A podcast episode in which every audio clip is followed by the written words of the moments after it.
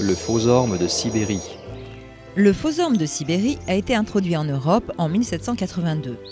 Les premiers furent rapportés par André Michaud et cultivés au Jardin des plantes de Paris. Cet arbre est un cousin des ormes et des mycocouliers. Il est originaire des bords de la mer Caspienne et non de Sibérie comme pourrait le laisser penser son nom. Sa croissance étant d'un tiers plus rapide que celle de l'orme, son bois plus fort et plus dur, les habitants de cette région s'en servaient pour faire des charpentes, des planchers et des meubles. Il présente un bois à grains fins et durs, ce qui en fait un bois d'ébénisterie très apprécié. Sa belle écorce lisse et grise se desquame en donnant de nombreuses plaques orangées.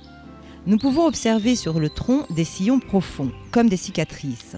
Ce sont en fait des stries de croissance, Quant aux nombreux petits troncs qui entourent le pied principal, ce sont des drageons, c'est-à-dire des rejets issus des racines.